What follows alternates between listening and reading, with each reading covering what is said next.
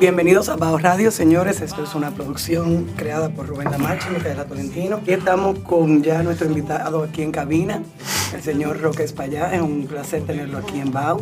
Sí. Gracias, el placer es mío. Don Roque, usted es un hombre malcriado también. ¿Eh?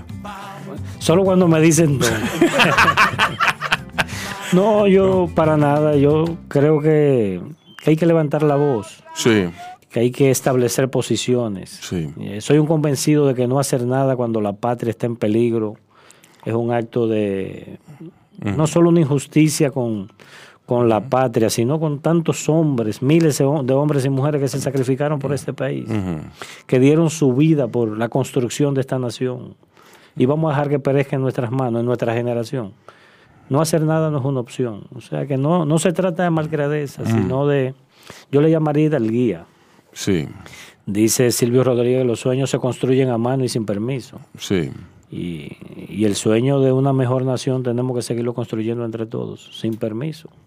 Bueno, eh, lo de lo de lo de la patria, eh, a pesar de que el concepto eh, el concepto me suena aéreo y me suena, sobre todo en este momento, en este momento, ¿por qué? Porque en la nueva generación el concepto patria es, es algo que, Iluso. que apela, sí, sí, que apela a, a la ingenuidad que no tiene usted, que no tengo yo, que no tiene Micaela, a la ingenuidad que provoca, o que provoca, no, que le otorga la ignorancia. Eh, no se les puede culpar, porque es una ignorancia que viene desde cuando nuestros mandatarios, desde tiempos inmemoriales, desde cuando nuestros mandatarios observaron que un país ignorante, un pueblo ignorante es más fácil de gobernar. Y han promovido sistemáticamente lo que vemos hoy en las escuelas, en los colegios, en la academia, que es la ausencia de una filosofía eh, decente, la ausencia de una ética, que ha sido sustituida por la bandita elástica de la moral. Y bueno, en ese sentido, patria es un concepto que para ellos puede resonar vacío. En su caso no, como digo. Eh, lo otro, el soporte de ese concepto de patria, eh, las canciones de Silvio Rodríguez, las, las, son un soporte manido. Cuando usted tiene, cuando usted exhibe esa ausencia de un, de un fondo filosófico, de un fondo filosófico y de informaciones documentales, filosóficamente hablando, que vienen a, a, formar una zapata para usted tener un pensamiento crítico. Y eso es lo que le hace falta a, a las nuevas generaciones. Gente que pregunte por qué, por qué es eso. Y luego de preguntar por qué, la vida está hecha de muchos porqués. Luego de preguntarse por qué, vienen las razones que originan el debate nacional. Pero aquí no, aquí, o sea, no, no se da. Mira, ciertamente eh, a esto hay que ponerle pasión, uh -huh. hay que ponerle convicción, uh -huh. y no siempre va vinculado a la razón. Ahora bien, ciertamente el concepto patria puede resultar etéreo, difuso, uh -huh. quizá tampoco atractivo en términos de marketing. Pero la realidad es que esta es la única tierra que tenemos. La realidad es que esta es una nación profundamente amenazada por factores internos y externos. Uh -huh. La realidad es que somos parte de un todo que se llama República Dominicana. La realidad es que estamos montados todo en este barco. ¿Y qué vamos a hacer? Vamos a hacer lo mismo que Wallace Harper Harley, el, el violinista del Titanic. Uh -huh. Que como él no sabía lo que estaba ocurriendo en el cuarto de máquinas, cuando el capitán dio el barco por perdido, él seguía eh, de forma apasionada. Él, él, hizo, él, hizo, orquesta. Sacando las mejores notas musicales de su violín. Uh -huh. O sea, la indiferencia ante el desafío que tenemos por delante. Si no lo hace por patria, por una convicción patriótica, yo estoy convencido que es el resultado de cualquier análisis bien hecho. Porque ¿qué hacemos? ¿Seguir siendo pasajeros pasivos de este autobús? Sabiendo hacia dónde va la guagua. Bien. Con Entonces, esa pregunta, con esa pregunta, nos vamos a una pausa para, para darle espacio a nuestros auspiciadores y volvemos con esta interesante entrevista a Roque Espaillat. Un corito no tan sano. Yo, disfruta el sabor de siempre con harina de maíz mazorca y dale, dale, dale, dale. La vuelta al plato. Cocina arepa, también empanada. Juega con tus hijos, ríe con tus panas. Disfruta en familia, una cocinada. En tu mesa, la silla nunca tan contada. Disfruta el sabor de siempre con harina de maíz mazorca y dale, dale, dale, dale. La vuelta al plato, siempre felices, siempre contento. Dale la vuelta a todo momento. Cocina algo rico, algún invento. Este es tu día, yo lo que siento. Tu harina de maíz mazorca de siempre, ahora con nueva imagen. Para cosechar lanzadores hay que sembrar disciplina. Para cosechar jonroneros hay que sembrar honestidad. Para cosechar grandes ligas hay que sembrar valores. Porque los grandes ligas no crecen en el monte, se cultivan. Así como el mejor arroz. Arroz La Garza. Patrocinadores de nuestros próximos grandes ligas. Ahora vamos a hidratarnos con agua cristal en su nueva presentación de Tetra Pak. Agua cristal. Menos plástico, más vida. Comparte, recuerda darnos tu like y activar la campanita para notificaciones. Continúe, continúe con su exponencia. Eh, eh, eh, hablábamos de las amenazas que, que tiene el país. Así es, mira, yo soy médico de formación Sí. y como médico sé que todos los seres humanos somos iguales, que tenemos el corazón en el mismo sitio, que el ventrículo izquierdo funciona igual en un caucásico que en un africano. No se trata de color de piel, pero tenemos que entender que Haití es una amenaza eh, social, no militar, pero social para este país, porque es una nación donde el 95% de los jóvenes haitianos son ni ni, ni estudian ni trabajan. 80% de esa población vive en pobreza o pobreza extrema. Son un dólar o menos al día. 65% de esa población no sabe leer ni escribir. Y peor aún, solo 5% de ese territorio todavía tiene algún nivel de superficie boscosa. No es culpa de ellos. ellos eso es una tragedia que ese pueblo vive. Pero resulta una presión enorme para nuestro país. Eso no era así, eh, eh, Roque. Eso, eh, yo recuerdo un Haití hace 30, 40 años que todo el mundo estaba educado, trabajaba y sabía siete idiomas. Pero si te vas más atrás, la parte más rica de la isla fue la parte oeste de la isla. O sea, Haití, lo que pasa es que cuando tú tienes una clase política corrupta, unas élites... Profundamente corruptos, porque corruptos son los de aquí. En Haití, en Haití son profundamente corruptos los políticos. O sea, político, decir político en Haití es sinónimo de corrupción. Así es, Y yo creo que aquí también. así es. Para mí, para mí, ya el político honesto, el político probo, el político eh, socialmente responsable murió con Don Hugo. Con Don Hugo, que no es ni siquiera de esta generación, Don Hugo es una generación posterior. O sea, Pero esa verticalidad de don Hugo nos, nos debe inspirar, nos debe Sí, motivar a emular eso. nosotros vendemos los libros de Don Hugo y, y todo, hay en planes hacer un website y, y- y- y todo eso. Claro que sí. pero eh, eso llega hasta cierto punto porque vivimos en un país donde nadie lee. Po- pocos pocos leen. leen. Pocos leen. Sí, por ser conservador. Sí, pero mira, hay mucha gente en este país que, que vivió con hidalguía. Don Hugo es un ejemplo de eso, inclusive renunció cuando entendió, Sí. oye, No, y si usted a, sabe. a- a un ministerio. y si yo, ¿eh? le, si yo le hago los cuentos que he ido oyendo de Ricardo, su chofer, que es chofer de Micael ahora, si tú- yo le cuento que me hace Ricardo en lo privado, eh, eh, usted primero se preguntará, ¿de dónde carajo Hugo Tolentino Dip siguió en la política? ¿Por qué carajo siguió en, en- en esa vaina? por compromiso con este sí, país. por compromiso, Por, por este país. compromiso, pues usted lo ve, ahí está la muestra. Todos esos diplomas, todos esos reconocimientos, todas esas cosas, que no hay ni uno de aquí, ni uno, ni uno.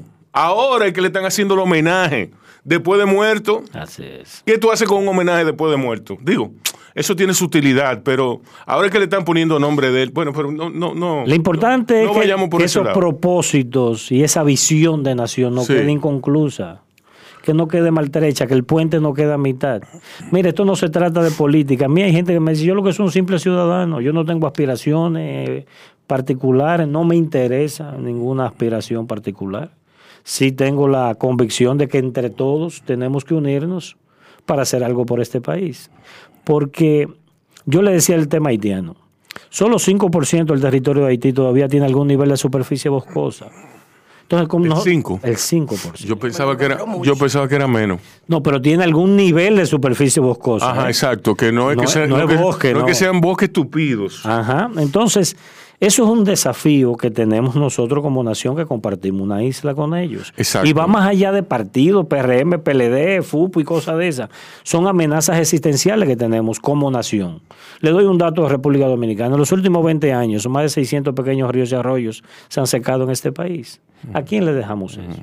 Porque mira el desafío que tenemos, que es generacional. Nuestros hijos y nietos no entienden la escala del problema, ni tienen el andamiaje emocional necesario para enfrentar un desafío de esta naturaleza. Entonces, o lo hacemos nosotros, nos involucramos, participamos, o nos quedamos sin patria. Mire, eso de Haití, eh, a mí, me, resue- a mí me, me- me- me resuena de manera muy especial. ¿Por qué? Porque mi experiencia con los haitianos, con el pueblo haitiano, ha sido muy gratificante.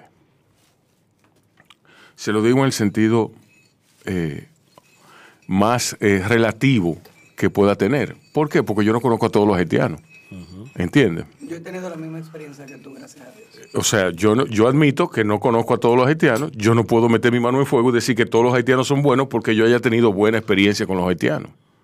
¿Entiendes? Yo, eso, es- eso es absurdo. Eh, los haitianos, el haitiano viene aquí a trabajar. En su mayoría. ¿Tú me entiendes? Yo no, yo no, yo no, yo no me, pongo una venda en los ojos y voy a decir que todos los haitianos son gente trabajadora, que todos los haitianos. Eso es como decir que los dominicanos que se van a Nueva York, que se van a Puerto Rico, son todos gente muy trabajadora. Son gente muy trabajadora, los dominicanos que se van a Puerto Rico. Eso me consta. Pero las condiciones en que lo político, en que la, en la- política, en que, y, ojo, que no voy a hablar de lo cultural, las diferencias culturales no son abismales, pero están ahí. Y han sido cultivadas por Papadoc Duvalier, por, generaciones y tras generaciones de políticos haitianos. Es un problema existencial, como dice usted, un problema existencial grave. ¿Por qué? Porque a nadie le conviene más que a nosotros que Haití esté bien, inclusive como socio comercial, que, esto es, que este es un problema en gran parte de negocios. De negocios. Y usted lo sabe. Está la rentabilidad que han alcanzado empresas dominicanas que alcanzan una facturación a nivel de un 75% de su facturación, está en la frontera de Haití y eso está ahí. Entonces, ¿a quién le conviene que la frontera sea el caos que es? Así es. ¿A quién? Hay sectores interesados y que se lucran de Sí, eso y que que, se eso, lucran. y que eso es un gran negocio. Y que alimentan el sentimiento naci- ultranacionalista de acuerdo con su conveniencia y con la temporada. Porque aquí el sentimiento ultranacionalista es por temporada. Pero ciertamente eso- esos intereses están. Eh, es evidente Sí. que están presentes. Pero eh, tenemos que entender y saber que, que se necesita y se requiere que tengamos una visión de nación de este lado de la isla, la. República y una y que nuestra nación tenga una visión con respecto a Haití. Yo tengo la Yo- sensación de que yo voy a terminar muy cansado de esta entrevista. Yo digo sí, que porque el, el problema es que una puerta lleva a la otra. Y en la medida en que la abrimos, el panorama se pone más grande, más grande y más grande. Y al final, nosotros vamos. esto es un podcast. Esto es un podcast. Eh, vamos a terminar viendo todo el panorama y, y agotados. Pero mira, yo digo que nosotros, todo lo que nosotros hagamos como nación que beneficie a Haití, va a redundar en el beneficio de la República Dominicana. Exacto. Ahora, ¿qué tenemos nosotros que hacer, por ejemplo, en nuestras universidades? Abrir las puertas a los jóvenes haitianos que se formen, que se eduquen, que se preparen. a nivel, no, lo que es más, lo que es más, ¿quién descarta que pueda haber una sede de una universidad local en Haití? Claro. Ahora, lo que no puede ser es que esa, esa puerta de las visas a los estudiantes se convierta en un negocio perverso En un negocio- para una serie de, de, un negocio de- de perverso. cónsules. En, en la frontera había un permiso de un día. Un permiso de un día. Eh, permiso de que sé yo qué, de elaborar, de- de- bueno, era, era un permiso que se emitía, digamos, a las, a las 8 de la mañana. Usted como ciudadano haitiano, como empresario, mediano empresario, pequeño empresa- empresario, lo que sea, lo que fuera, usted tenía permiso de entrar al país a las 8 de la mañana y entraba otra vez a, la, a las 9 de la noche, vamos a suponer. 12 No, no, eso, eso naturalmente lo descartaron. ¿Por qué? Porque era más negocio, más negocio, darle visa a todo el, a todo el que quisiera y entraban para acá. Pero mire esa visa de estudiante. En las universidades hay registrados cerca de 4 o 5 mil estudiantes haitianos. Pero hay más de 200 mil visas emitidas por ese concepto. Exacto, Entonces ahí es que, ahí es que Exacto. se daña un buen mecanismo. exacto. Termina siendo utilizado por, Un relajo. por la bendita corrupción. Un relajo. Por no decir la maldita corrupción. Exacto.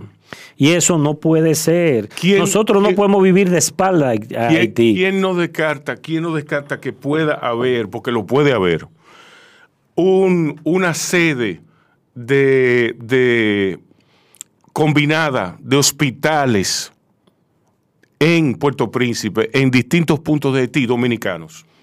El problema, el problema radica en que no hay una visión. No, no la hay. Caemos en la jauría, en el discurso altisonante, en las En posiciones apandi- en radicales. el apandillamiento. Pero no hay una visión. Tú Sí. sabes que yo digo que la, la embajada más importante de República Dominicana tiene que estar en Puerto Príncipe. sí. No es en Washington ni, Sí. ni en París. Así es. No, no, es. no, tiene que ser en Haití con lo mejor de la inteligencia de este Sí, país. así es. Esa embajada y esos consulados no puede ser un premio de campaña. Exacto. No puede ser eso. Tiene que ser lo mejor de la inteligencia nacional, lo que eh, más conozcan el tema haitiano y darle el peso que amerita a la Exacto. relación con un socio que es existencial. Sí. ¿Entiendes? No porque no es opcional, ¿eh? Sí. Es como decía Shakespeare. Si bien es cierto que los humanos jugamos las cartas, es el destino el que la baraja. El destino no barajó esa realidad. Sí. Ahora, ¿qué tenemos que hacer? Manejarla, administrarla y gerenciarla con una visión de nación, entendiendo que los gobiernos son Institucional, institucional, sí. entendiendo que los gobiernos son episódicos. Decía Balaguer que los presidentes son sencillamente nubes, Ay, Jesús. nubes En transitorias. su caso era una nube negra que abarcaba todo el territorio nacional. Pero lo, de- pero lo decía, Huracanada. pero tú sabes que decía Joaquín Balaguer también. ¿Qué decía? Que 100 años en la vida de una nación es más breve que en un día en la vida Ah, de una persona. claro, claro Entonces, la visión de una nación con respecto a un vecino como Haití tiene que ser una visión integral pensada a 20, 30 años. Yo viví mucho en Asia. Sí. De hecho, soy residente de Corea del Sur. Y en Asia, 20 años mañana. Sí. Eh, O sea, lo, lo- lo- que se debe lograr en cinco años en Asia es una urgencia que, que crea una crisis si no está debidamente planificado y desarrollándose Que según hasta, lo que previsto. hasta las crisis son planificadas. Claro, Ellos dicen, entonces- aquí va a haber una crisis. ¿Por qué? Porque todo está muy bien hasta ahí. ¿Eh? Entonces, ¿cuál es la visión de país? ¿Cuál es el país que le estamos dejando a nuestros hijos?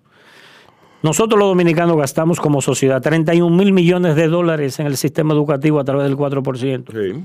Y nuestros niños hoy aprenden menos que nunca. ¿Y la ley de partido dónde está? Otra barbaridad. Otra barbaridad. ¿Cómo nosotros les regalamos dos millones de dólares cada mes Sí, a los partidos políticos para que nos mientan cuando están abajo Sí. y nos roben cuando están Y nos arriba? dan un picapollo y dos cervezas o un pote cuando, cuando están en elecciones. Sí, lo que pasa es que yo digo, tú sabes que yo, yo defiendo mucho el, el comportamiento electoral del dominicano. Yo digo, porque he andado el país dos veces de norte a sur y de este a oeste, y he visto un país muy distinto al que yo me imaginaba. Este país está lleno de gente buena. Y yo le digo, hagan un ejercicio simple, cojan cualquier pueblecito de este país y averigüen cuánto colmado, supermercado, farmacia, ferretería, salones hay. Gente que a las 7 de la mañana está detrás de un mostrador. Sí. 10, 15, 20 años para llevar a tres muchachos a la universidad y no, graduarlo. Y que son más, son más, son muchísimos más los que están a las siete y media de la mañana detrás de un mostrador que los delincuentes que están en los barrios atracando y robando y vendiendo droga. Señores, nosotros Son nos- más. Así es, así es. Nosotros nos perdimos y llegamos a la presa de Higüey. ¿Y cómo- aguacate. y sí, cómo? ¿Y cómo No, bueno, teníamos que coger para la derecha y cogimos para la izquierda. ¿No ven cómo se pierde? Ah, bueno, está bien. Sí, así. En sentido, ¿qué con- pasa? en sentido totalmente opuesto. No, yo iba a llegar a la capital, tú sabes. Yo Eso iba, yo pasa- iba para, yo iba para Barahona. Y Eso- yo me estaba devolviendo para la capital, sin saberlo. Eso dice mucho de ustedes como Perdimos el internet. un grupo, ¿sabes? No- un grupo no de locos, un grupo internet. de locos es un grupo de carros. Sí, no, sí, y a mí se me olvidado que yo tenía el mapa ahí de todo. Bueno, el caso Borrachones, es- borrachones lo que son. No, Bor- el caso es que me- nos paramos en un colmado en el medio de la nada. Cero internet, cero nada. Y me, me dice el hombre, ¿pero qué es lo que le pasa? Le digo yo, no, es que no tengo dirección, no sé para dónde voy y no tengo internet. Ah, pero yo le puedo dar internet en el medio de la nada. Sí, sí. Ese es el El dominicano. Evo me dice, yo le puedo dar internet y yo... Ay, Así pues es. yo iba a llorar y de todo. Yo, yo le dije, ay, por Así es. favor. No, pero está bien, porque Y me dio- llorar no, era, no era en el Gran Cañón que tú Era estabas. que no sabía para dónde iba. Y de repente él me dice, usted está en camino a San Cristóbal. Pero ¿a dónde? Pero yo, es Barahona que yo quiero ir, señor. Este país está lleno de gente buena. Lo que pasa es que nos hemos convertido en pasajeros pasivos de un autobús. Los, los ciudadanos subestimamos las capacidades que tenemos y el aporte que podemos hacer como un, un agente de cambio de transformación. Y tenemos que hacerlo, no tenemos opción. Porque ¿a quién se lo dejamos? ¿A quién? Ya dieron el primer Picasso en, en, en en Pedernales. Mira, Ese, ese es el fracaso más grande que nosotros podemos tener como nación. yo digo que el presidente... Digo, En la playita donde nos lleva Rafael, ahí va un hotel. Yo digo, Esa playa, yo digo, tú sabes que yo digo que el presidente Abinader es un presidente de transición, pero también es un presidente de PowerPoint. A él le presentan esos proyectos en PowerPoint con muchos muñequitos y él se enamora. Sí. En su bondad, yo no le atribuyo maldad, ¿eh? Ay, qué bien. No, yo no le atribuyo maldad de verdad. Yo, qué yo- bueno. yo soy qué muy bien, qué honesto. buena gente, don Roque. Hay gente, hay gente que me critica y Eh, dice, a no te crea eso. A usted se le monta un don Roque. no. Eh, eh. Tú sabes que es lo que yo creo. Que le presentan cosas. Yo sigo creyendo que, él- que él es, tiene una dosis de inocencia. ¿Tú sabes por qué? Yo tengo un amigo que es cercano a él y ese amigo me dice, ¿tú sabes lo que me dijo el hombre? Que él está haciendo el mejor gobierno de la historia de este país desde, desde Tomás Bobadillas y Briones. Y yo, ¿y de verdad él se cree eso? ¿De verdad él se lo cree? A él, tú sabes que... Ah, no, pero él está, él está engañado, él está loco. Pero, oye. Está, está, está enloqueciendo. Pero no te miento, ¿eh? Eso que le estoy contando no, es realidad. Él está- en un ¿Y tú proceso- sabes qué le pasa a él? No, no, no, pero lo que usted me está diciendo es grave. Porque Pero- eso, pero la verdad. Decir, eso quiere decir que estamos en manos de un señor que, que solamente mira su computadora, pero que está a, a lo interno, él está enloqueciendo. Pero ¿qué tú esperas de un muchacho joven, Clase, me, clase alta. clase alta, que nunca ha pasado trabajo ni ha cogido lucha? Ahora tú sabes que le dicen al presidente, mire, siete inauguraciones el viernes, que no ha hecho fila. nueve el sábado. Sí. El tipo está formando el país. Lo que él no escalva es los presupuestos de eso. ¿Qué compañías lo están haciendo? Exacto. ¿De dónde viene eso? Sí. Eso sí, no, él no, él, él, él es un presidente de suspiro. Él lo ve por arriba, eh, Sí. y lo ve bonito el suspiro y dice, ay, qué bizcocho tan hermoso. sí. No Y sabe que adentro. Y sabroso. Y sabroso. No sabe que adentro hay, un- hay, hay, hay, hay una pila de mierda. Claro, así es, así es. Mira, Un bizcocho de mierda. Eso de Pedernal, él jura que está transformando Sí. una región entera. Sí. Y que eso Cuando va a pasar a la historia como el redentor del sur. Cuando en él realidad se lo cree eso. En ¿eh? realidad no va a impactar nada en ese pueblo. Pero además, mire, mire, Es que ahí no hay gente suficiente Pero- como quiera. es que no, que puede, puede, no, pero la gente va a venir. No, yo eso. La gente viene cuando, cuando, cuando, ¿qué pasa? Cuando tú, tú fundamentas un proyecto con impacto en la comunidad. La gente viene. pero el ¿Por qué? Porque si, si hay cuarto, yo me mudo. Pero si hay, si hay medio ambiente, si hay una protección, quiere decir que va a haber más Pero, negocio señores, que entre ¿Quién allí. puede tragarse el cuento de que el desarrollo que necesita esa zona son 14 hoteles. 14 hoteles? Exacto. ¿Por qué no hacer un modelo de desarrollo que integre la comunidad, que comunidad. integre la zona y la región? Yo le voy a... a- dos hoteles, no pero, 14. pero claro, pero hoteles de un mayor padrón. y hacer, De- y hacer un, un trial, un trial, a ver si funciona. Eso comienza con una casita. Así Con es. una casita. Así Con casitas. Con un piso. Y después tú le subes otro. Pero ¿por qué no cogemos a Doña María, que tiene ocho habitaciones en Pedernales, y la apoyamos para que la convierta en 16? Sí. Con ciertos estándares. Sí. Y comenzar a desarrollar eso. Ah, pero que hay otros intereses ahí, Sí. señores, por medio. Miren lo siguiente. Hay un fideicomiso en Pedernales para desarrollar una franja. Pero ¿qué dice? Eso, eso es absurdo. Eso, Eso es así. Ahora, ¿qué pasa? Hay que darle respuesta a financiadores de campaña. Sí. Hay que darle respuesta a sectores que necesitan esa ley. Pero mire lo que pasa en Pedernales. Se desarrolla, está planteado el desarrollo de una franja de territorio. Bien. Digamos 10.000 habitaciones.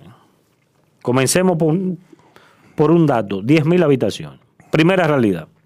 En la industria hotelera, de- por cada habitación, dependiendo del modelo de explotación hotelera, tú necesitas 1.7 a 2.5 empleados por cada habitación. Sí, y tiene un impacto en términos del terreno. De todo, de y, de los, y de los servicios. Tú construyas para arriba, el hotel tiene un impacto de cobertura. Oh, pero claro. ¿Dónde va a ir los desechos? Oh, ¿Lo van a tirar Eh, al mar? No, pero si, no lo pueden tirar mal. si hay porque- 10.000 habitaciones, necesitan 25.000 empleados. Vine ¿Dónde de van a vivir esas personas? Yo vine de allá. La infraestructura de eso. Yo vine de allá y ellos están haciendo el acueducto. Ellos están rompiendo la calle para poner la tubería para que el agua le llegue a esos 14. Ahí es que estamos. Está bien, pero las 25 mil personas que van a llegar como soporte para darle servicio a esos hoteles, ¿quién va a pagar por la infraestructura de agua potable, de salud, de educación, de comunicación, transporte, desechos sólidos al Estado? El Estado. Ajá, y en cuanto, entonces vamos a crear una ciudad, eso triplica Una la ciudad- población adulta de Pedernales, señores. Entonces vamos a hacer una ciudad con cargo a los fondos públicos para que un grupito entonces explote una franja El, de playa. el entretenimiento de esas personas, ¿qué van a hacer en sus ratos de ocio? ¿Qué van a hacer en sus... Quiere decir que vamos, vamos a crear una comunidad que solamente puede vivir del alcohol. Pero además, Allá no hay muy, bueno, allá hay co- cosas que hacer, pero entonces eso todo hay que organizar. Cosas que hacer el día entero. Bueno, sí, o ya. después de tu jornada de trabajo. Yo lo Ah, dudo bueno, tú mucho. dices para un empleado, yo estoy hablando del turista. no, no, no, pero para el empleado, porque es que se necesitan empleado. 20, 25 mil empleados en esa zona. Y tú Ellos necesitas... no, ellos no han comenzado Y esos empleados tienen esposa, tú necesitas- tienen hijos, ahí y las una escuelas, y infraestructura. las escuelas. Claro. de- sí. O sea, es un desarrollo, lo que pasa es que él no llega hasta ahí. Es- Él no llega hasta ahí, él no ha llegado ahí, él está en la, él está en la portada, él de lo, de lo que leen la portada del libro y se vuelven El lead de la noticia. el de la mucho. noticia, pero no escarba, no tiene esa cultura. no. Mira, yo denuncié al ministro de Viviendas porque compró el canódromo. ¿Tú sabes cuál es el planteamiento y la defensa del ministro? Que eso fue en la gestión pasada. Y el presidente se traga ese cuento que fue en la gestión pasada. Pero mi corazón, lo único que tú tienes que pedir al Banco de Reserva, que tu subalterno. Sammy Pereira, dime cuándo fue que se le aprobó el préstamo para la compra del terreno. Octubre del 2021. Ay, entonces, ¿cómo fue en la gestión pasada? Pero él no llega ahí, él le dice que fue la... Presidente, no, eso, mire, eso es la oposición queriendo sacar. Sí. eh, eh, capital político de esto. Esto fue en la gestión pasada. Mi corazón, pero ¿cómo fue en la gestión pasada si el Banco Central lo tenía publicado en su página web el 14 de julio del 2020? ¿Eh? Entonces, pero él no escarba, él no, no averigua, Sí. él se, se, se- se queda en ese punto. Mire, le voy a dar un dato. En este gobierno hay ministerios donde está ocurriendo un nivel de corrupción mayor que en el PLD. Eso es increíble. ¿eh? Y no es que seamos PLDistas. no, los PLD deberían estar todos presos Sí, prácticamente. exacto. Y, y algunos deberían ir al paredón. O sea que de- nada de PLDista, pero ¿Usted cree Eh. la.? Usted... Sí, yo pensaba eso, sí. Pero, bueno, el PLD es otro, es otro, otro tema, porque las consecuencias del PLD no se todavía no, no se han visto aquí. Pero siga, prosiga. no, y entonces él se queda en esa, eh, él se queda aéreo. Mira, Sí. Esto es tan simple como lo siguiente. Cuando tú un presidente que tres, cuatro días a la semana anda en carretera, escriba lo que la cosa no anda bien. No hay una visión, una nación no se administra montada en un carro ni en un helicóptero. Eso no funciona así, no funciona así. Pero usted, tiene, usted tiene eh, eh, empleados, subalterno. subalternos. Pero oye, el, el- el- el hombre va a inaugurar. ¿Quién dijo que tú tienes que ir a todas las inauguraciones? Pero no, ¿y, y qué inauguraciones? Él va a inaugurar que pusieron Una pared. una pared, 40, 40 lámparas en la calle 23 de Cienfuegos y va Sí. y corta y feliz el hombre. Sí. Entonces eso nos dice que él no tiene una visión clara ni de su rol ni del momento en que le ha tocado gobernar. Esa es la realidad. Él dice, estoy feliz, tengo 54% de aprobación en las encuestas, pero mire, cuando usted nada más tiene un 54% de Eso popularidad, con, teniendo de frente a una rata como Lionel, pues, es que usted está muy mal. Porque debería tener el 90%. Usted compite con Lionel. La Lionel Fernández, sí. Adiós, pero si usted no tiene el 90%, usted Sí, revise ese sí, hermano. exacto. Que está muy mal. Sí. Pero él no es lo que ve que. Sí. un- el, el nuevo Él líder cree que está, él, él cree que se está que comiendo. está en Washington. Que se está robando el show. Sí. Infelizmente es así Sí. ahora. ¿Qué tenemos que entender todos? Que el presidente Abinader es un presidente de transición. Y que todos nosotros los ciudadanos debemos hacer una pregunta y buscarle una respuesta a esa pregunta. Y es, después de Luis Abinader, ¿qué? Mm. ¿Dónde está el relevo en ese país? Balaguer, otra vez. Sí. Pero ni, ni siquiera aparece un Balaguer. Podremos estar a favor o en contra, pero hay que entender Balaguer que es una obra de infraestructura en el país. manejó eso, aunque, aunque él, eh, él eh, cayó en, en- en esa misma práctica. Él no creó el relevo en su partido. Mira, Balaguer yo entiendo que pertenece a una generación de hombres que decía, que creía que el relevo eh, ocurría cuando existían individuos con la capacidad, el talento y la determinación de ser el relevo. Sí, O sea, que ellos no bendecían a nadie, ni no lo hizo Peña tampoco. sí, no, no. Porque es que los líderes forjados en las luchas, arriesgando el pellejo, se, saben que eso tú no bendices a nadie, sino que tiene que surgir hombres Sí. y mujeres con la determinación y el coraje para encarnar Mm. proyectos de poder en un momento específico de la sociedad. Y yo, déjame decirte, yo comparto ese criterio. Esto es como... Tú no has visto lo que pasa en las empresas con la, la- la tragedia de la segunda y la tercera generación. Como ellos no saben Sí. cómo se forjó, dilapidan No, pero, eh, eso. eso es algo- Así pasa en el poder. Es algo, yo he leído bastante de eso y, y en, mi, en mi periplo eh, durante años en Revista Mercado me dediqué a estudiar a empresas que habían caído en manos de terceras generaciones y, y habían sido dilapidadas. Y eso es algo sobre lo cual hay extensa Literal. sabiduría y literatura. O sea, es, un fenómeno súper estudiado. Eh, es tanto así que yo dije en un momento, yo dije, bueno, pero eh, eh, es, es necesario, o sea, es una opción viable que, que el patriarca de la empresa diga que tienen que vender después de una segunda generación. Tienen que venderla para que, para que, sobrevi- para que sobreviva. La tasa aquí- de supervivencia Sí. a la tercera generación es menor a un 5%. Sí. Pero así pasa con el país, señor. Entonces, ¿qué es lo que yo digo? Y nosotros planteamos que algo tenemos que hacer. No hacer nada no es una opción. Porque además en este mundo pospandémico, ¿para dónde vamos a coger? ¿Para dónde que nos vamos de aquí? El pleito hay que echarlo aquí. Ahora, este pleito para echarlo aquí no puede ser de la perspectiva de ni de la neutralidad, ni de la indiferencia, sino del involucramiento. Sí. Tenemos que involucrarnos, no es meternos a políticos, yo no creo en eso. Yo sí creo en que los ciudadanos tenemos que sentarnos a pensar y a repensar este país. Si tú no lo quieres hacer por convicción patriótica, porque creen en lo que hizo Duarte por este país, perfecto. Pero por lo menos hablo de tu perspectiva, de tus propios intereses. ¿Qué vamos a hacer nosotros? ¿Cuál es, ¿Qué nos espera en los próximos Pero- 20 años? Pero usted abrió una puerta importante, porque Félix Bautista eh, estaba por sus intereses. Danilo Medina estaba por sus intereses. Lo que pasa es que sus intereses no eran éticos. Sí, yo- pero cuando yo me refiero por intereses, tus intereses en términos particulares, es que Sí. tú entiendas No, no, pero que no- necesitamos salvar la nación Yo para que tú no seas. Sí, yo no veo problema en un eso. errante. Yo no veo problema. No veo problema en tanto tú tengas un comportamiento ético. Ah, pero claro. Ético, no moral, ético. Claro.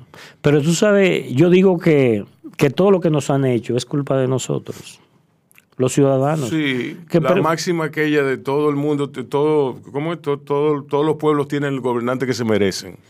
Mira, yo creo Sí, que son los gobernantes que, el, que la- el momento y la época pare. Sí. Pero también estoy convencido que en este país y en el mundo, se está, en este mundo pospandémico, se están dando cambios emocionales importantes. Eh, si, si usted me pregunta, Roque, ¿qué tú ves diferente hoy con respecto a 20 años atrás, 10 años atrás, 5 años atrás? Yo le diría que Sigmund Bauman tiene un libro que se llama Retrotopía Sí.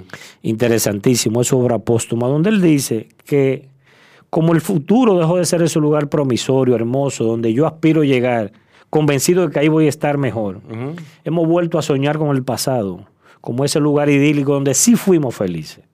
Y uno mira para atrás y dice, pero oye, cuando yo era estudiante yo sí era feliz, ¿eh? La vida era más simple. Era más simple, teníamos más espacio para reír. Sí. Y eso tiene una derivación importante en política, es que las sociedades se han vuelto mucho más volátiles, mucho más fragmentadas, inclusive sociedades adolescentes. ¿Qué tiene eso de interesante desde el punto de vista político? Que los ciudadanos no, no toleran, no resisten que los políticos durante mu- mucho tiempo le mientan y no le cumplan. La gente dice, por ejemplo, Latinoamérica está girando hacia la izquierda. Y yo le digo, no, Latinoamérica está votando contra lo que está. Como lo que estaba a la derecha dio un giro a lo contrario. Si hubiese estado gobernando, La derecha radical. Sí, si hubiese estado gobernando la izquierda, hubiese votado por la derecha. Y esa es una oportunidad que se nos viene encima a nosotros los dominicanos. Este país anda buscando otra cosa. Ahora, tenemos que asegurarnos que esa otra cosa sea lo que el país necesita. Eso no tenemos que asegurarnos que la gente piense y tenga el juicio crítico necesario para elegir esa otra cosa. Yo no aspiro a tanto. Yo aspiro que los sectores sensatos, que sí conocemos y sabemos el riesgo y las amenazas, nos aseguremos de articular propuestas que esos ciudadanos Acojan. acojan. Pero ¿cómo las van a coger si no tienen el juicio crítico? No, no se vota con juicio, se vota con el corazón. El voto es exclusivamente emocional. No tiene nada de racional. El mensaje político que pasa por el cerebro no sirve, descártalo. Tiene que ir di- directo al corazón sin pasar por la No, garganta. no, sí, sí. Pero yo no, estaba pensando. no hay racionalidad. Estaba eh, pensando en no se trata de... Mira, Tú no vives en Finlandia. Sí, sí, sí, sí, sí. Mira, Inclusive en Finlandia. el 98% de los dominicanos nos han leído un libro completo en los últimos cinco años, para que entendamos la escala del desafío. Ahora, construir esa propuesta depende de ellos o depende de gente como nosotros. Depende de gente como nosotros. Ah, ahora, lo estamos haciendo nosotros. No. Tenemos que abandonar la mecedora ¿eh? y tenemos que salir a patear piedra y a pisar lodo. Bueno, eh, Y vuelvo y repito, eso no es una condición bueno, si- moral. ¿eh? Si, si para eso van a tener en cuenta el desempeño de plataformas como BAO, nosotros tenemos mucho que hacer. O sea, Indudablemente. Sí, tenemos mucho que hacer. Porque el apoyo, el apoyo que BAO ha tenido eh, está ahí, pero, pero no ha sido, no ha sido y, y no es que no lo supiéramos. No es que no lo supiéramos. Eh, Es que la propuesta de nosotros es una propuesta diferente a lo que se está tirando en el mercado actualmente. El sistema funciona así, señores. Lo que no, lo que no se arrodilla, lo que no se somete a los rieles del sistema, el sistema lo regurgita. Esa es la realidad. Ahora, no vamos a dar por vencido por eso jamás. No. Aquí nadie se vence, nadie se rinde y nadie se devuelve. Eso es- Y hay que entender también el momento que estamos viviendo. Es un momento de transición donde el mundo que viene, que ya comenzó, ¿eh? no se parece en nada al mundo que vivimos y que conocimos. vamos a Y eso pausa. va a todos los niveles, no solo en la política, en la comunicación, a todos los niveles de la sociedad. Roque, mi amigo. Sí, no ya, mi hermano. No, no. Roque Payá está aquí con nosotros hablando sobre todas las cosas. Eh, está resolviendo, no, resolviendo el mundo, como me gusta decir a mí, sí, porque nosotros, a nosotros nada más nos falta abrir una fría aquí. ¿Tú me entiendes? Para que sea una conversación ciudad nuevera. Eh, sígame diciendo. Mira, yo ¿A qué le entramos ahora? A lo que usted quiera. De, de- de- de rescate democrático. ¿Cómo comenzó todo? Ah, sí. Sí, mira, Rescate Democrático es una institución de ciudadanos sin vínculos partidarios, con un ADN patriótico y con vocación de poder. Eh, le, le explico más. ¿Cómo surge el Rescate Democrático? En este mundo pospandémico, un grupo de amigos reunidos, siempre llega el tema de los problemas del país, los desafíos que tenemos como nación. Y uno de esos amigos echó un palabrón que no voy a repetir aquí y dijo, pero ¿hasta cuándo es que vamos a estar quejándonos sin hacer nada? Ah, pero él dijo coño fue. Algo peor de ahí. Ah, bueno, ok. Entonces, eh, o nos callamos o algo hacemos. Y ahí decidimos hacer algo. ¿Qué decidimos hacer? Hacer una institución para darle formalidad, que no fuera la opinión de uno u otro de nosotros. Así surge el rescate democrático. ¿Cuál fue el, primer accional de rescate democrático? Iniciar una campaña de recolección de firmas en todo el país en apoyo a doña Miriam Germán. ¿Sabíamos nosotros que esa campaña de asentamiento, de adesentamiento ético se iba a empantanar? Claro que lo sabíamos. Pero entendimos que había que decirle a las clases políticas y a las mafias del poder de este país que allá afuera hay un pueblo que respalda que aquí se haga justicia, que clama porque aquí se haga justicia. Sabiendo que eso no iba a llegar muy lejos, porque no puede haber una campaña de asentamiento ético con posibilidad de éxito si no viene desde el mismo presidente de la República.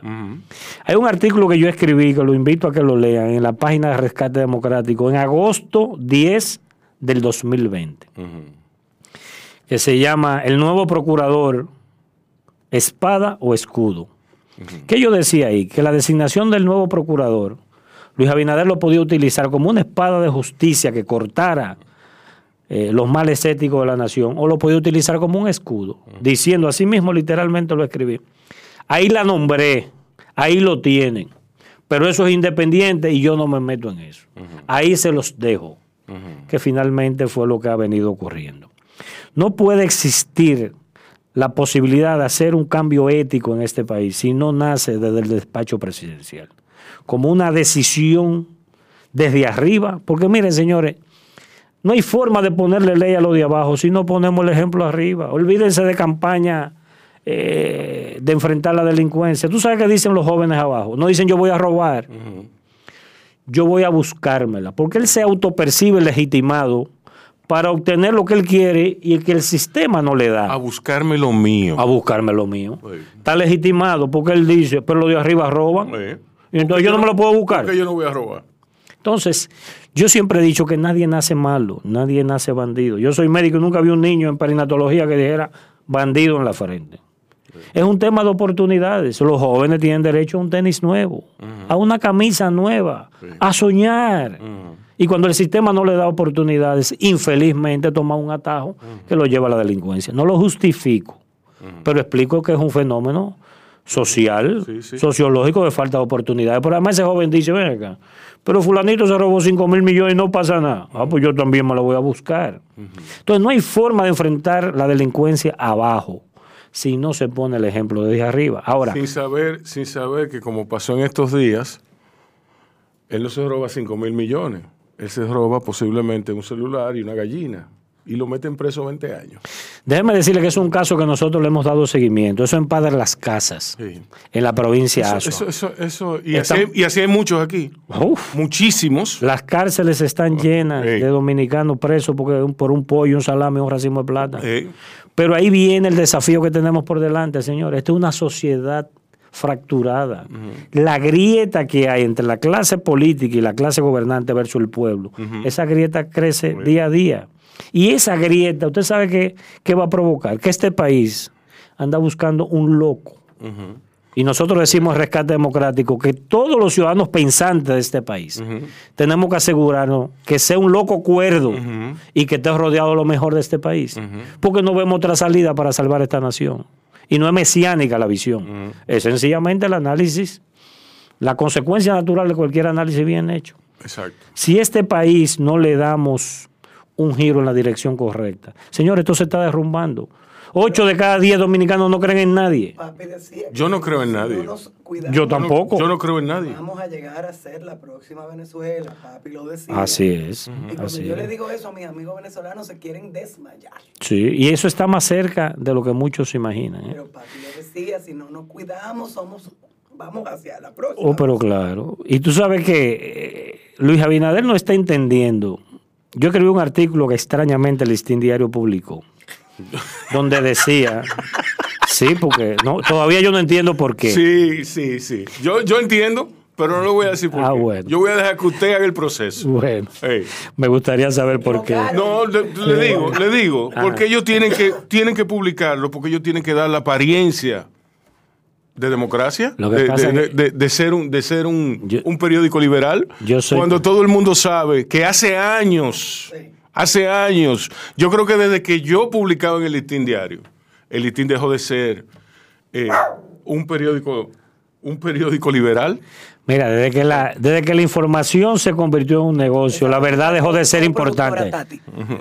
La, la verdad dejó de ser importante, pero además Sí. ya no se escribe para los lectores, sino para los propietarios. sí, Lo que se escribe tiene que ser cómodo para los propietarios. ¿Y qué yo decía en ese artículo? Yo decía, pero y, y alguna vez escribió, sí, Sí, no, yo creo que sí, sí, yo creo que sí, yo creo que sí. Una prensa. Yo creo que sí. Yo tengo un jacket que ahí dice, que dice Oprobio Nacional y tiene una foto de, de Amin Abel. Yo creo que sí, que en esa es época. una época. Mira que tú dices, Amín, tú sabes los muchachos valiosos. Hay una generación perdida en esta sociedad, que es parte de los males que hoy estamos enfrentando. Sí, Esa generación Hay una generación perdida. perdida. ¿Cuál Pero- es? Y no tenemos... A ver si esa- usted de- piensa lo de mismo los que yo. años 60 y 70. Sí. Aquí hay genera- mucho talento, el que se perdió y se quedó en el camino, Yo por diversas que- razones. Yo creo que la generación eh, de Trujillo es en parte eh, la generación perdida porque eh, el miedo, el miedo con que se Condicionó. el miedo los condicionó de una manera eh, absoluta. Pero ese, ese, ese es un gran desafío. Yo decía en ese artículo, Luis y la reelección, ganando, pierde. Señor, hay posibilidad de una reelección sin corrupción en este país. Y Luis no ha entendido que el único anclaje que lo ata a una parte importante de la sociedad es que dicen, trabaja mucho, no es ladrón. ¿Eh? Sí. Entonces, cuando él pierda esa aureola, esa virginidad ética, que le está perdiendo, ¿eh? cuando él pierda eso, ¿qué queda? Un gallo pelón, Sí. que no es de raza, no es un gallo de calidad. Entonces, él todavía está electoralmente en su posicionamiento por encima de Lionel, porque Lionel es una rata inmunda. Como lo es el PLD también, eso deberían estar toditos presos y una parte de ellos en el paredón. ¿eh? Y me dicen, pero es una, una, una propuesta muy violenta. Y yo le digo, ¿cuántos dominicanos aquí no tienen acceso oportuno a una diálisis porque los equipos se los roban o lo compran de mala calidad? Tú sabes la tragedia De un fallo daña. renal y que un tipo se roba lo de comprar la máquina de esa diálisis. Sí. Entonces, ¿qué merece ese? ¿Eh? Paredón. El paredón. Porque decía San Martín que cuando el que roba el ladrón, porque el que se roba el dinero del pueblo es traidor a la patria. Y la traición a la patria se, se, se, se, se compensa mandándolo el paredón. Entonces hay posibilidad de una reelección de Luis sin que él mire para otro lado y que los muchachos resuelvan. Hay posibilidad de una reelección de Luis sin que él le entregue Pero, pero- lo que todavía no le ha entregado a las élites de este país. Usted mismo ha dicho que, que, que él es un, un presidente de PowerPoint. Lo es. Un, un suspiro. pero se está metiendo en un túnel en el cual puede llevar al país a una encrucijada dolorosa. Ahora, ¿qué le dicen los que están en el entorno del presidente? El famoso estribillo, sin ti se hunde este país. Yo digo, en ese artículo yo decía que cada día tenemos menos Luis y más Danilo y Lionel en el palacio. Sí. Porque él cada día va usando la misma receta de los otros. Le voy a dar un dato. Hay una persona que se llama eh, Marisa López de Ortiz. Oiga bien, desde agosto del 2008 hasta agosto 2020, directora del INAVI, Instituto Nacional de Auxilio y Vivienda. Duró 12 años ahí, como si eso fuera propiedad de ella. Ah, pues es la operadora política principal de Luis Abinader para articularle 10, 12, 15 partidos pequeños y llevarlo a bordo de la reelección. Pero Luis Abinader lo que debería mandarse una auditoría de esa institución, porque hay muchos muertos. La mayoría de ellos todavía sangrando. Y yo tengo los papeles. Yo no hablo sin prueba. Ah, pero resulta que esa ahora es la mano derecha de Luis.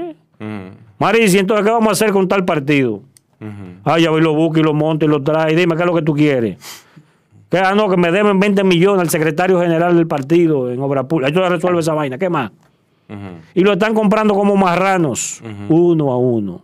Luis Abinader, el hombre del presidente de la ética y la transparencia, montado en las mismas, oye, no solo la misma receta de Danilo y Lionel, sino los mismos actores y actrices que utilizó Lionel. Esa Marisa López hizo ese mismo trabajo para Lionel. Esa Marisa López hizo ese mismo trabajo para Danilo y ahora lo está haciendo para Luis. El viernes 13 de enero a las siete y media ella tuvo una cena con el presidente Abinader y varios partidos que ella le llevó para que le, le plantearan eh, soluciones para a cambio del apoyo. En eso que está montado ese muchacho. Porque él no está entendiendo que este es otro país. Emocionalmente este es otro país. Este país no le soporta el 1% a Luis Abinader de lo que le soportó al PLD. Porque era otro estado emocional, era Y otro país- momento. no, y un país más informado. Eso, eso, esa reunioncita eh, no se sabía cuando Balaguer. Ya hoy, ya hoy hay internet y, y hay de todo. Sí, se democratizó la Se, se información. democratizó. Se ha democratizado a nivel, a niveles insospechados. Eh, pero, pero bueno. Eh, no, como dije, él ha abierto mil puertas y el panorama se presenta oneroso. Entonces, ¿cuál es la cuál es el- el- la meta de, de rescate democrático? Mira, nuestro, yo, que soy una ciudad- ciudadana que quiero otra cosa, Bueno, a ti te diríamos, y a todos los dominicanos, que un mejor país es posible. Pero eso no nos va a caer del cielo, Micaela. Tenemos que construirlo entre todos. Y que tenemos que unir lo mejor de este país. No para seguir a nadie. El primero que no siga a nadie soy yo. ¿eh? Para, pa- este país no necesita otro Mesías, otro iluminado. Por eso tenemos un farsante ahí en la Fundación Global despachando bajo la sangre y el dolor de este pueblo. Eso el país no necesita eso. Ahora, que tenemos que unirnos entre todos, claro que sí. Que tenemos que hacer un océano de ciudadanos, que empujemos una agenda de nación, claro que sí. No hay de otra. Solo nadie puede, señores. Yo digo que esto es como la, como, como la potencia, la fuerza hídri- hídrica. Si tú necesitas para mover una turbina mil galones de agua, con 998 no la mueves. La turbina se queda indiferente a tu empuje. Entonces necesitamos la potencia necesaria para que esa turbina social comience a moverse. Ya está comenzando a crujir, porque hay mucha gente, señores, que se está involucrando. Para que usted tenga una idea, el rescate democrático diario nos contacta entre 15 y 20 personas. Yo me quiero sumar, eso está bien, yo estoy de acuerdo. El dominicano sigue apostando y sigue buscando otra cosa. Lo que pasa es que no la ve. Entonces, aquí dicen las encuestas hoy día. Cuando le digo hoy día encuestas hace tres semanas atrás, que el país está dividido en tres, Micaela. Un, un grupo en torno al presidente Abinader, un grupo en torno al PLD y Lionel, y otro que dice, ni quiero continuar con lo que está, y mucho menos volver a lo que estaba. Ahora, ese grupo, que es de igual tamaño, ¿eh? alrededor de un 30-33% del electorado. Ahora, ¿cómo el pueblo va a asumir una propuesta si no la ve? Entonces tenemos que construírsela. ¿Y quiénes deben construirla? La parte sensata y sana de esta nación. Gente como nosotros, señores. Es dedicarle, oye, media hora a la semana a ti mismo. No voy a decir a la patria, a ti mismo. Porque darle sostenibilidad. La patria, la patria empieza por ti. Oh, pero claro. Empieza por ti. Si, si tú no estás Claro. bien, la patria no puede estar bien. puede estar bien, Ni tu es. concepto filosófico de patria. Así es. Pero si no lo hacemos por, por la patria, porque nos resulta eh, ajeno el concepto de patria, hazlo por ti, hazlo por tus hijos, hazlo por tus nietos.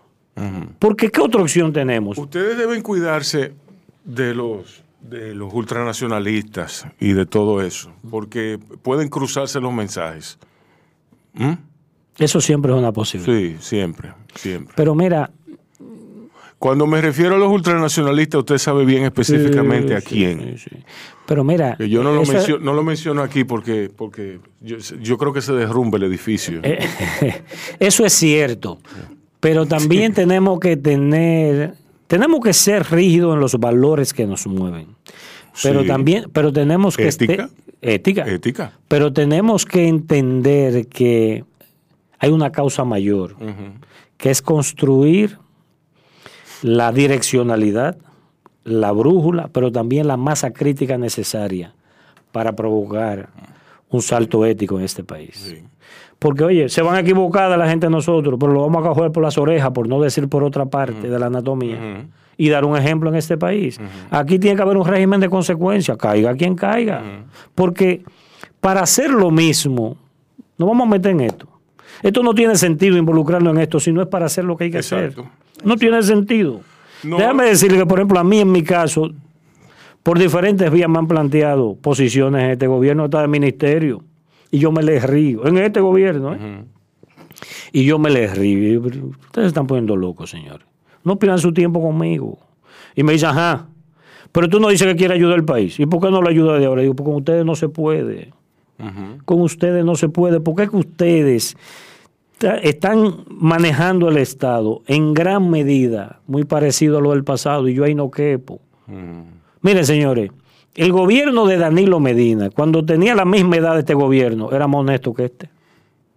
Y, y eso, y eso asusta, ¿eh? Eso asusta. Que a los 28, 30 meses de vida, el primer gobierno de Danilo era más honesto que este. aquí, hay, aquí hay ministerios donde están pasando cosas que cuando este país la sepa, se va a caer para atrás. Para que estemos claros. Pero el presidente lo sabe. No, no, yo estoy convencido que no lo sabe. Porque si lo supiera, lo quitan. No por un compromiso ético, sino por miedo de que eso le salpique a él. Porque lo único que lo lleva a él a tomar decisiones en el campo de la ética. El miedo de que eso le pueda salpicar a él. Porque él no quiere que eso le caiga encima por nada del mundo. ¿eh? Ahora él no se da cuenta que impulsar la reelección lo va a obligar a enlodarse hasta las pestañas. Pero él no lo está viendo así, es lo que está viendo, ¿tú sabes qué? Que ya salió del COVID, que ya más o menos el equipo está ajustado, que la economía está creciendo y que ahora que él va a ser el gobierno que no hizo, oye, ni Bosch, ni Balaguer, ni Trujillo, ni nadie. ¿Tú sabes qué cree Luis Abinader? Que él es mejor gerente que todos los que han pasado por ahí. Pero él está convencido de eso. Balaguer no, Balaguer no fue un gran administrador. no. Antonio Guzmán, eh, hizo algunas cosas. Jorge Blanco, ni pensar. Danilo, hombre, no. Leonel tampoco. Él es el pato macho de la comarca. Así de divorciado de la realidad de ese muchacho. Ahora, ¿qué hacemos? ¿Dejar que nos tire al precipicio No. por su miopía? No. Ah, entonces tenemos que hacerle contrapeso. Pero los ciudadanos que tenemos que hacer contrapeso, ¿tú crees que en este país Leonel Fernández le va a hacer contrapeso a nada? Leonel, Leonel es una... Mira, Leonel es un imbécil, no es inteligente. He leído que es diferente. Tú puedes leer mucho y aprender poco. Sí. Leonel Fernández, ¿qué le importa? Ser un faraón. Él entiende que él es un faraón, un iluminado, donde nosotros como nación sencillamente somos la escenografía donde él reina. Cuando, mire, Un, cuando... un perfecto descarado. A mí, a mí me dio, al principio del gobierno de Danilo Medina, vinieron, vino aquí una persona, yo no recuerdo quién era, eh, eh, presidente, si- eh, no recuerdo. Vi- Vino un encargado, un- una persona encargado para, para esos fines, de la OEA, para decirle a Danilo Medina que querían a Leonel Fernández para encabezar ese organismo. Danilo dijo, fabuloso. Le preguntaron, le, le pidieron su bendición, que si él sabía, le preguntaron que si él sabía que, en qué estaba Leonel, que no, no, no, no. Yo creo que Leonel es, es el hombre indicado para dirigir la OEA. Provocan una reunión con Leonel Fernández y le dicen a Leonel el panorama. Leonel ha sido presidente dos veces. ¿Tú me entiendes? Él dijo que no. Él dijo que no. Tú te preguntas, ¿qué, qué mueve, qué posibilidad podría mover a, a Leonel Fernández para negar, para, para, para negarse a tomar un puesto que le aseguraría su permanencia política en la región? O sea, ¿qué más tú quieres si después de ser presidente de una nación te ofrecen la OEA? Un lugar donde tú te puedes quedar durante los próximos ocho años, después tú vienes a Funglode a reinar. No, él dijo que no. ¿Tú sabes por qué? Porque él quiere ser presidente otra vez. Así es. ¿Tú me entiendes? Él está convencido. Cuando me dijeron eso, que no voy a decir quién me lo dijo, yo me quedé con la boca abierta y sin palabras. Él está convencido que, Él tiene un que él es el, el astro Oye, rey, sí, el sol de este país. Sí. Y tú sabes que una de las razones por las que yo estoy involucrado en esto, porque ese sol que él se cree, Mm. yo espero no morirme sin verlo donde él merece. Ahora eso, para eso hay que pasar de la saliva al sudor, de la mente al músculo, del decir al hacer. Habrá turbulencia en el camino, claro que sí, la vamos a enfrentar, la vamos a vencer. Pero eso farsante hay que ponerlo en el lugar que le corresponde. Al papá de una criatura llamada Diandino Peña, al papá de una criatura llamada Félix Bautista, hay que ponerlo en el lugar que le corresponde, que es el zafacón de la historia y el paredón. Y eso no lo vamos a hacer sentado en una mecedora. Eso lo tenemos que hacer pateando piedra, pisando lodo y hablándole del corazón al corazón a los dominicanos. Y en esa tarea que estamos y no vamos a renunciar a ella. Muchas gracias por haber estado aquí. No, el placer es mío. En redes sociales. Bueno, eh, nos pueden contactar a la, a la- la página de Rescate Democrático, www.rescatedemocrático.com, a través de todas nuestras redes sociales como Rescate Democrático y en el 809-501-6400. Roque Espaillat, para todos ustedes. Muchas gracias. Eh, cuídense y cuiden a otros.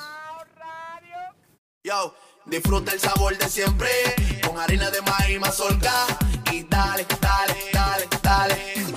La vuelta al plato. Cocina arepa, también empanada. Juega con tus hijos, ríe con tus panas. Disfruta en familia, una cocinada. En tu mesa la silla nunca tan contada. Disfruta el sabor de siempre con harina de maíz mazorca y dale, dale, dale, dale. La vuelta al plato, felices, siempre contento. Dale la vuelta a todo momento. Cocina algo rico, algún invento. Este es tu día, yo lo que siento. Tu harina de maíz mazorca de siempre, ahora con nueva imagen. Para cosechar lanzadores hay que sembrar disciplina. Para cosechar jonroneros hay que sembrar honestidad. Para cosechar grandes ligas hay que sembrar valores. Porque los grandes ligas no crecen en el monte, se cultivan. Así como el mejor arroz. Arroz La Garza. Patrocinadores de nuestros próximos grandes ligas. Comparte, recuerda darnos tu like y activar la campanita para notificaciones.